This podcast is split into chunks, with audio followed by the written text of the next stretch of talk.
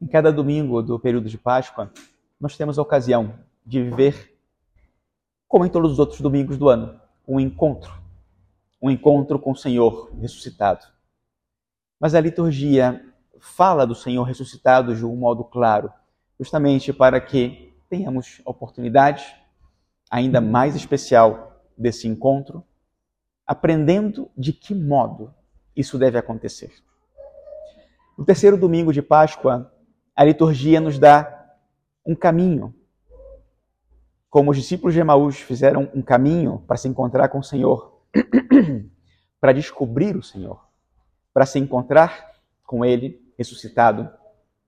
Hoje, a liturgia fala de um caminho, de um caminho maravilhoso. Dois meios para o encontro com o Senhor. Primeiro, as Escrituras. A primeira leitura fala das Escrituras e como Jesus, de acordo com as Escrituras, se encarnou, morreu e ressuscitou. É a mesma coisa que Jesus vai fazer ao longo do caminho com os discípulos de Emaús. Ele, para se revelar, vai revelar as Escrituras. E vai contar desde como, com Moisés e depois passando pelos profetas, ele foi se manifestando ou ele foi se revelando através das Escrituras para preparar o coração do povo de Israel para esse encontro na plenitude dos tempos. Esse encontro que nós vivemos aqui, viver hoje. Mas aí no final dessa passagem, ele revela outro meio maravilhoso para o qual as Escrituras, como em toda a liturgia, nos preparam a Eucaristia. É precisamente no partir do pão que os discípulos vão reconhecer Jesus. Claro, para eles, a Eucaristia tinha um sabor muito especial. Eles participaram de várias Eucaristias com o Senhor. Para eles, ver Jesus na Eucaristia foi algo natural. A própria memória fez com que eles reconhecessem o Senhor, porque foi assim muitas vezes que Jesus se revelou as Escrituras e a Eucaristia. Mas, como os discípulos de Emaús, nós temos todos que fazer um caminho para chegar a esse encontro. O encontro é um dom e o caminho também. As Escrituras para os discípulos de Emaús, naquele momento do caminho, não significavam nada. Todo o significado daquele, daquilo que eles viviam vinha simplesmente do seu sofrimento, da sua dor, de não entender o que estava acontecendo. E por isso eles terminam por estar caminhando sem fazer um caminho. Porque partem da sua dor para não ir a lugar nenhum. Segundo as Escrituras, esse lugar se chama Emaús, de fato, hoje em dia, não se sabe exatamente onde está esse lugar. Os arqueólogos dizem que está. Né, hoje tem duas possibilidades fortes, né, que, né, duas cidades que ficam a 12 quilômetros de Jerusalém, e se acha que aí pode ter sido Emaús. Mas com certeza nós não sabemos aonde eles iam, e eles com certeza não sabiam para, estavam indo, para onde estavam indo, e principalmente por que estavam indo. Hoje, para nós, pode ser muito surpreendente quando nós lemos o Evangelho e nós reconhecemos Jesus nas palavras dos discípulos de Emaús e nem eles mesmos são capazes de perceber o significado do que eles estão dizendo. Porque falta algo essencial que nós já damos por, como que por suposto para que nos encontremos com o Senhor, mas não é algo com o qual possamos nos acostumar. Esse algo é a fé. A fé é um dom.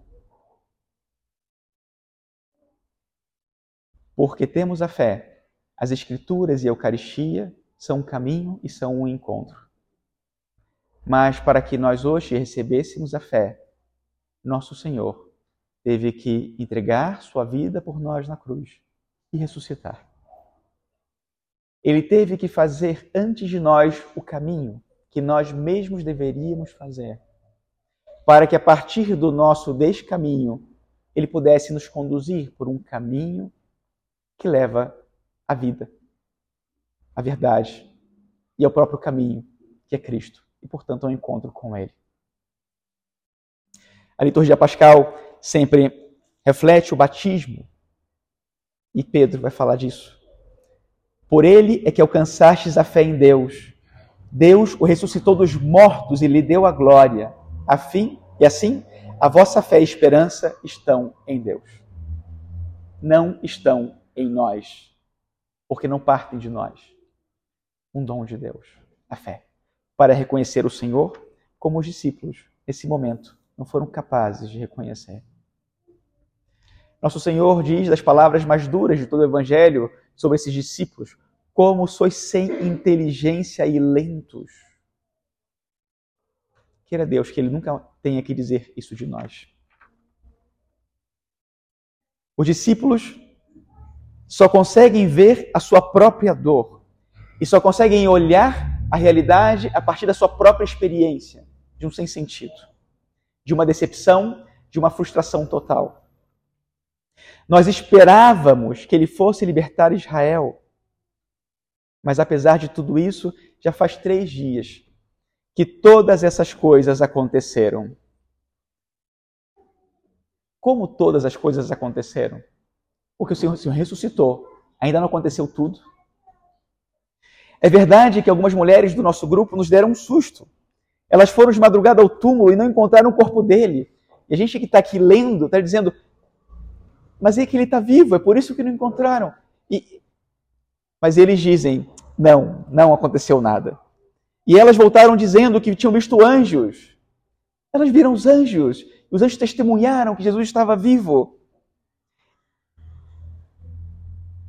Alguns dos nossos ainda foram ao túmulo e encontraram as coisas como elas tinham dito. Mas ninguém ouviu. Então a gente veio embora. Não foram capazes de contemplar todas as coisas senão a partir da sua própria dor. E por isso, o sem sentido. A experiência da nossa fé começa onde nós já não somos mais capazes de alcançar e caminhar. Jesus, para ressuscitar, começou com a sua morte. O caminho da fé é também um caminho de morte, porque nós temos que morrer para o nosso egoísmo, nós temos que morrer inclusive para as nossas dores, como referência daquilo que nós temos que viver. Onde não há nada mais a fazer, é o lugar onde para o Senhor tudo começa. Acho muito interessante o testemunho desse médico, cujo nome agora eu não recordo. Eu vi no YouTube um vídeo dele em que um médico católico e neurologista, e ele conta como durante uma operação muito difícil, tentando salvar a vida de um paciente, chega um momento em que os aparelhos começam já a indicar né, um, um declínio dos sinais vitais, e os médicos estão operando, e aquele momento que eles dizem, não tem mais nada o que fazer aqui. Então ele vira, ele vira e fala, não tem mais nada o que fazer, agora nós vamos rezar. E convida os outros médicos a fazer uma oração, e eles rezam, e então né, os sinais começam a subir, e eles conseguem concluir já a operação, né, e tudo fica bem, e recuperam o doente. E ele dizia isso, nós chegamos até o nosso limite. A partir de agora é o Senhor. Esse é o caminho que todos nós temos que fazer. O caminho da morte. Para a morte, inclusive, para a nossa necessidade de controle e de ter segurança nas coisas. Para que o Senhor assuma a partir desse momento e diga: tudo está melhor nas minhas mãos. Deixa comigo. A partir de agora, eu levo. Eu sei aonde nós temos que ir. E hoje nós somos convidados a, através da fé, passando pelas Escrituras e pela Eucaristia, fazer essa mesma experiência que fez Pedro, que fez inclusive Davi, no Salmo, e os discípulos de Emaús. É a fé que nos ajudará a ver, através de uma palavra e através de um pedaço de pão, o Senhor está vivo. Ele ressuscitou. Para que saindo depois por aquela porta, nós nos tornemos o que as Escrituras e a Eucaristia são para nós sinais reais de que o Senhor vive, porque ressuscitou e de que está disposto a oferecer sua vida por aqueles que não creem, por esse mundo que precisa de sinais, como a Eucaristia e as palavras de Deus, que a partir desse momento se tornam a nossa própria vida. E assim nós, que conhecemos a partir de agora o caminho, possamos conduzir muitos outros a esse encontro com o Senhor. Louvado seja nosso Senhor Jesus Cristo.